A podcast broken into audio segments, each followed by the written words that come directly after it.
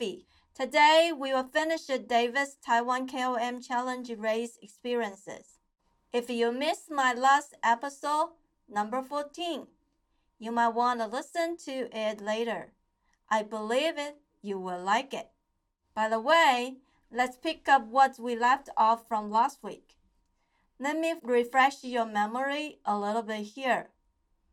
After six and a half hours, tough, crazy hill climb biking journey, David had reached to the top, 3,257 meters mountain summit, Wuling, which is 10,751 feet of climbing. Congratulations to David to finish the Taiwan KOM challenge. What a once in a life achievement. Good job, David.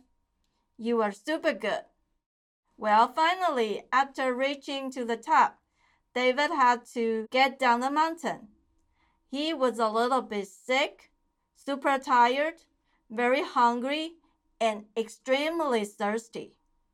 Unfortunately, David went the wrong direction to the fifth station and where he should take the shuttle bus back to the sea level. He had to go back up 5,000 meters to the summit again. Then, at such a terrible time, he ran into some communication problems to get help. That's where we stopped last week. So here, let's welcome David again and ask him to tell us how he got down from Wuling and some other amazing biking experience he had during the Taiwan KOM challenge. Now let's welcome David to talk to us on the air.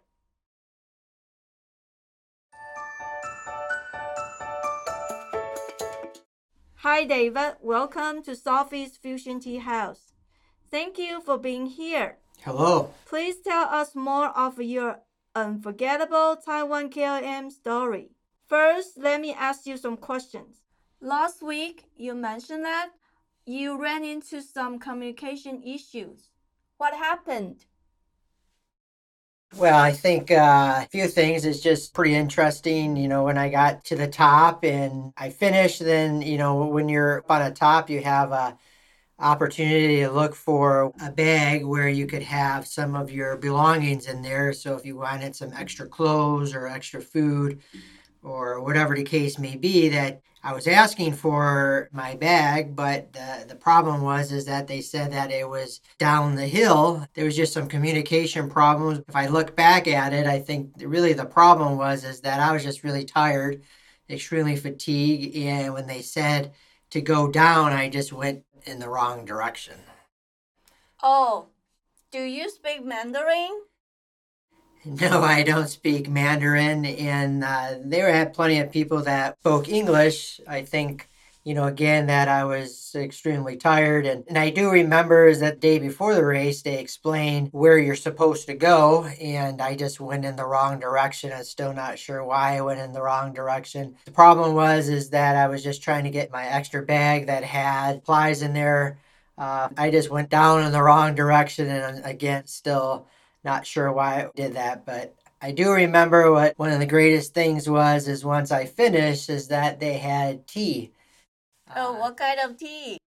I'm not sure exactly what the tea was, but you know, like I said, I was thirsty, you know, also cold and, and sweaty, and they had hot tea and probably some herbal tea. I do remember that just tastes delicious because it was warm and uh, I remember really enjoying that. Made me feel so much better that they had uh, some tea up on top. I think they might provide some ginger tea in the culture. When you feel cold, you drink a ginger tea. I've had ginger tea before. I think this was more of a herbal tea. I'm not sure, but I do remember that in 2018, when I did it the second time, uh, they were all out of tea, and I was really sad. oh, sorry to hear that. By the way, uh, you say you went down the wrong direction. Can you tell us a little bit? Then how you end up went up and find a way back to the sea level? There was a few things, you know.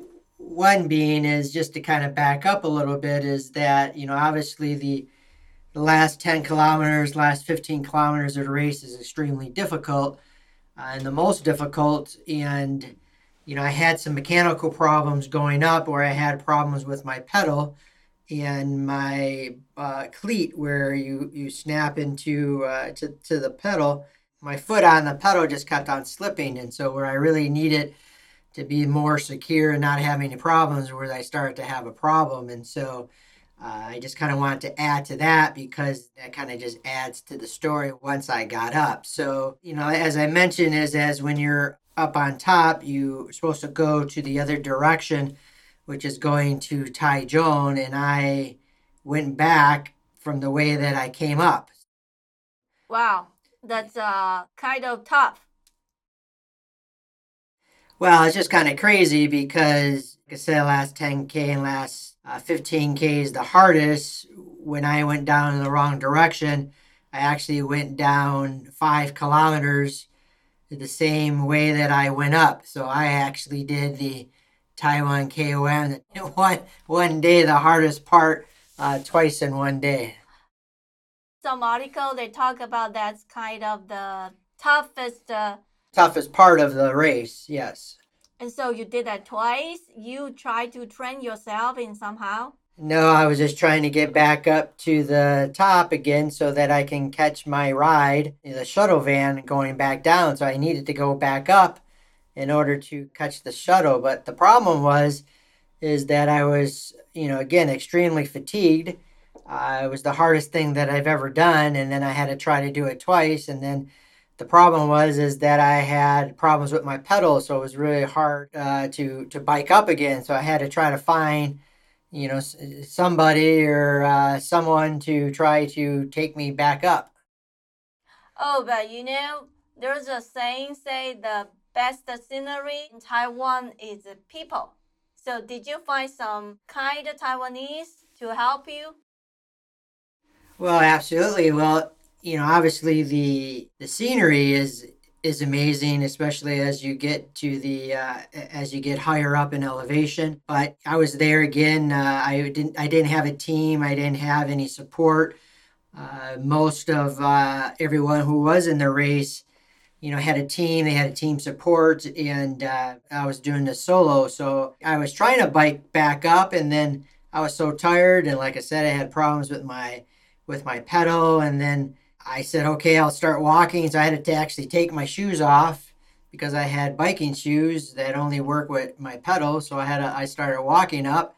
Oh, that's very difficult. Walk with biking shoes. Yeah, so that's why I had to take off my shoes, and then I was still extremely exhausted. That's extremely hard to, you know, to walk with your bike and to, and to, uh, you know, I already had my finishing medal, and so I had everything still sort of in my pocket and I was cold, I was tired, and then I was just trying to find a ride to go back up. And I, after a couple attempts, I was waving for you know to people to see if they would stop, and they were just smiling at me and waving back to me, but because they they didn't know.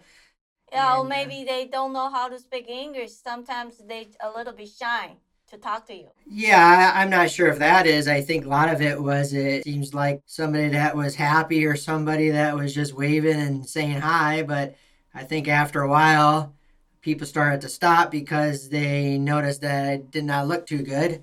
And oh yeah. So there was uh there was a van with uh, two Taiwanese that were um, had a team, and uh, it was in a, a, filled van, and so they talked English well, and they really rescued me. They uh, they really did save my life to get to get back up, and uh, they contacted uh, my wife, and then by Facebook just to let them know how I was doing. They gave me a banana, something to drink, and uh, had some good conversation. So I felt so much better uh, and I kept on thanking them. So yeah, extremely, extremely friendly, and um, I don't know what I would have done if if if I didn't find them.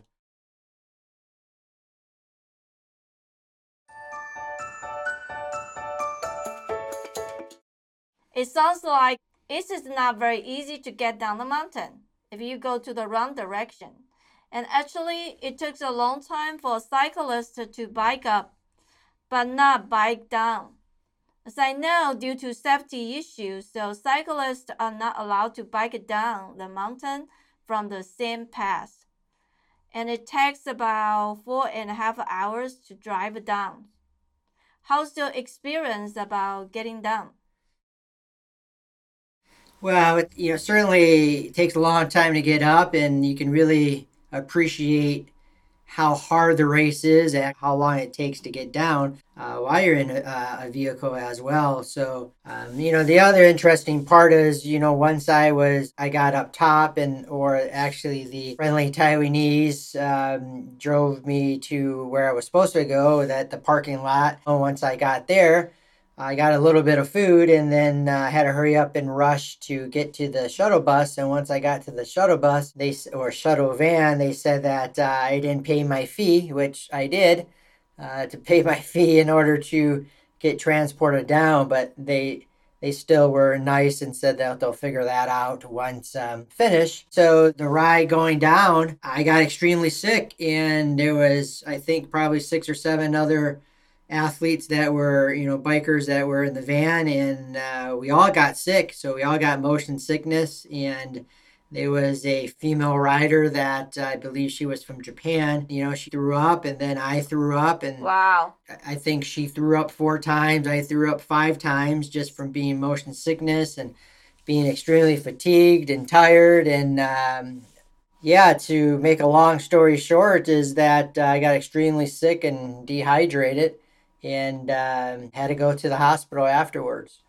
Wow. I know the shuttle van driver was driving somewhat like a fast, a little bit crazy, maybe too crazy for foreigner. But I think uh, um, the driver just uh, tried to take you guys, all the cyclists, back down to the sea level ASAP. You know, since you guys uh, have been doing that so long, so they try to get you down ASAP so you can rest from the tiring biking journey. So how did you feel? You mentioned about you end up going to the hospital in Taiwan. Could you please share with us about this interesting experience, if you don't mind? Yeah, I mean, I'm not sure all of it, how interesting it is, except for that it's, uh, uh, I felt terrible going down, and that's an understatement. I felt the worst I've ever felt in my entire life. I, the common complaint is getting motion sickness going down, and I don't know if it's, you know, part of it is might be from the driving, but a lot of it is just because the, uh, you have the altitude, you have the riders are extremely fatigued, uh, you're close to being dehydrated, if not dehydrated. So all of it adds to sometimes a bad experience. Uh, you know, some cyclists do cycle down, but it's really not recommended to do that. Not many, not many do that. Uh, they don't really allow you to do that, and actually, they might stop you. But there's a different way you can go down, but go down to a different city. It will go down to the central of Taiwan but the start line is at the east of Taiwan, so it's totally different direction. Yeah, and I have seen some cyclists uh, that cycle down, and, a lot of it is just if you do the race, is if you go all the way up to the top, it's like I said, extremely fatigued, and so it's not going to be the safest uh, by any means. And yeah, I mean, it, I would say is the the worst experience of my life actually was traveling down um, the first time. So second time, you know, I, I had some support. I had a friend, a uh, friend of a friend to transport me down in a car. And so, you know, second time had no problem at all. I really enjoyed the experience. I, I enjoyed the scenery. I think just the first time it was a combination of many factors. So you can't necessarily, you know, just blame the driver. It was a lot of things that, that going on. Uh, they still did a, an amazing job taking care of the uh, the situation. Yeah, if you want to talk about going to the hospital in Taiwan, did you stay there for a while? I was only there for a couple hours, maybe two or three hours. You know, typically when you're getting treated for dehydration, uh, they just run some tests on uh, on you, and mainly you just have to get your fluids replaced. So after um, you know a couple IVs and some eh, adding to your hydration you know, giving you some medicine and that. Uh, you bounced back pretty quickly. I felt great after a couple hours. You know, I don't know if how many people they were. You know, many people were treated. You know, on the way of going up to the race, and uh, and also up top where people had you know got sick or uh, had uh, supplement oxygen and other medical care. But wow, yeah. So I mean, even some of the top world class athletes uh, were getting treated and uh, for me, I just got really sick going down, but a lot of people got sick going down, and that's been, uh, I've heard a lot of stories about that over uh, the last few years. Yeah, so just uh, stay at the hospital for the IV, and that means you don't really get any issue. It's just uh, short of water or dehydrate. Yeah, but that certainly could lead to more medical and major problems. And, you know, for me, they, I was extremely dehydrated, so it was tough to to find a vein in order to get an IV. But you know, things can uh, certainly go really bad if you're extremely dehydrated. But I was able to get treated quickly and treated well and uh, taken care of well, and it all worked out well. But wow, did I feel the worst I possibly could going down. Thank you. That's uh, interesting. Well, seems like uh, you experienced quite a lot for the Taiwan KOM challenge. It's a really challenge. First, the crazy ride from the BNB to the star line you mentioned on our last episode. Then you bike up to the top. It's quite tough. Of course, that's the most wonderful experience. Well, you went back down. It's quite amazing too. So all in all, what's the most amazing racing experience or the moment you think you would like to share with us? Well, I think there's many. I think the best thing is for really anyone, especially for someone like me or uh, an amateur or elite amateurs, has the opportunity to bike with some of the best uh, bikers uh, in the world. But it's also just the whole overall experience. It's it's the food, it's the people, uh, it's the music, it's the entertainment, it's all the things right before the race and after race. And so it's just, it's hard to say what was the greatest part of all of it. I do know is once I got into the Taroko Gorge and I was looking around, I, I said to myself that, you know, I'm living a dream. This is where most people say that, you know, that's probably the most inspiring and one of the greatest things. And I would say that too is just that whole part of going through the Taroko Gorge and going through other parts of the uh, through the race. Just amazing to uh, to be a part of that experience, and I think that's what brings a lot of people, you know, to this race and to to Taiwan. It's thank you. That's a great review.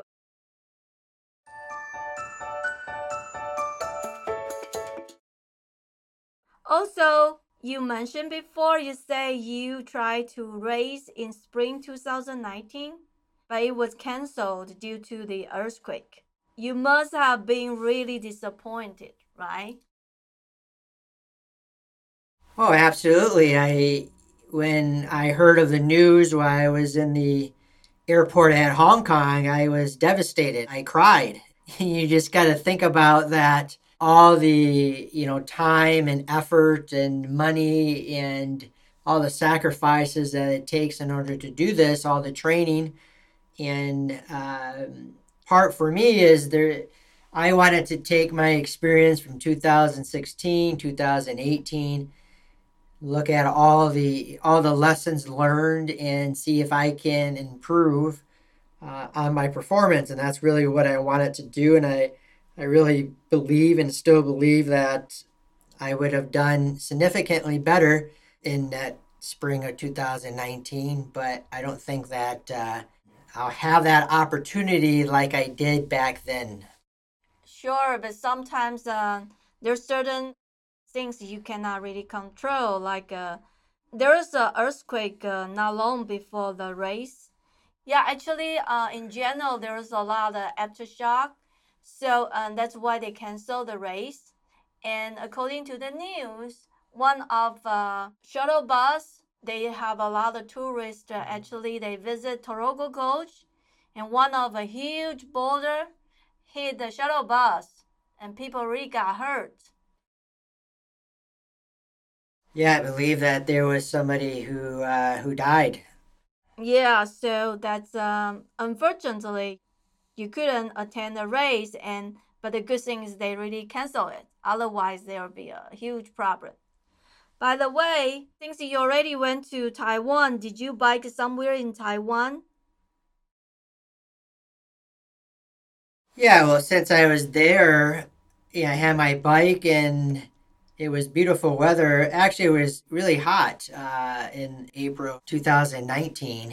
And since I was there and had a few people, some friends to, to bike with, we decided to bike pretty much most of the days that I was there. And uh, something that happened to me is the day after where the race was scheduled, I went for a bike ride. And and right within the first uh, couple kilometers, I, I don't know what happened, but I crashed on my bicycle and and I broke my front wheel, and I also hurt myself, and I ended up in the emergency room again uh, because I hurt my my shoulder and uh, I hurt my knee and and um, so I so that was you know I guess bad luck or something, but I had I got a, a lot of different experiences in Taiwan from going to the emergency room a couple times and then uh, but everything was okay after I got uh, some X-rays. I you know I had a lot of bumps and bruises and still was not feeling well. But since I was in Taiwan, I still biked for uh, four or five days in the mountains. Yeah, you try to pick up the experience and you have a quite experience going to the hospital, but regularly the hospital in Taiwan they treat you very quick. They don't let you wait too long. Yeah, they did. Uh, they did a great job. Well, you have a quite interesting. I use interesting just try and make it sounds milder, but um, a lot of challenges and difficulties and crazy experience and for trying to do the Taiwan KOM race. Um, after all this, do you still think about going back to attend this Taiwan KOM race? Yes, absolutely. As soon as I possibly can. That's always the plan. I think about it every day. I want the opportunity to see if I can do better and just to be able to enjoy the experience. And um, anytime biking in Taiwan, even if it's going to do the Taiwan KOM challenge or not, biking in Taiwan is just a challenge. Oh, really? It's uh, weather, it's terrain, it's traffic, it's uh, so many different different factors, and everything is just a challenge because you know over seventy percent or so, right, of the country is mountainous. So no matter what you're doing, you're going up, and there's some really steep uh, hill climbs and steep mountain climbs, and in Taiwan. So yes, I I want to be able to um, to go there as soon as I possibly can. Hope you will make it soon. Um, do you have anything you like to say but I didn't ask you before? Well, I would just like to thank uh, everyone who ever helped me with this because even if you go solo, there's still uh, there's a whole community of people that still helps you along the way. People that I know, people that I don't know. Uh, so there's a lot that has to come together in order for you to do this. Taiwan does an amazing job. Such a friendly country and, amazing food, and uh, the country is set up very easily for you to to cycle through Taiwan, especially if you want to cycle uh, the whole entire country, which uh, which I did myself, and I hope to do that again. Well, hope your dream will come true. Thank you, David. I really admire your courage, patience, persistence for trying to raise the Taiwan KOM challenge. You are a great hill climb biker. I mean, a great person who has patience about biking. You made a commitment to yourself, set up your goal, and reach to the top, Wuling. Sure, there's plenty of challenges about this biking course. However, as you say, Those challenges are kind of attracting point. They really attract cyclists to take adventures to bike in Taiwan. David, thank you so much for your time. Thank you. And goodbye, Taiwan. I hope to see you soon.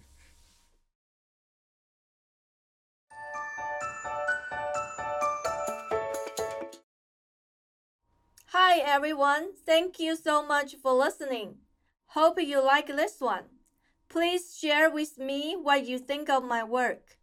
Remember to subscribe at Apple Podcasts, Google Podcasts, Spotify, or wherever you listen to this.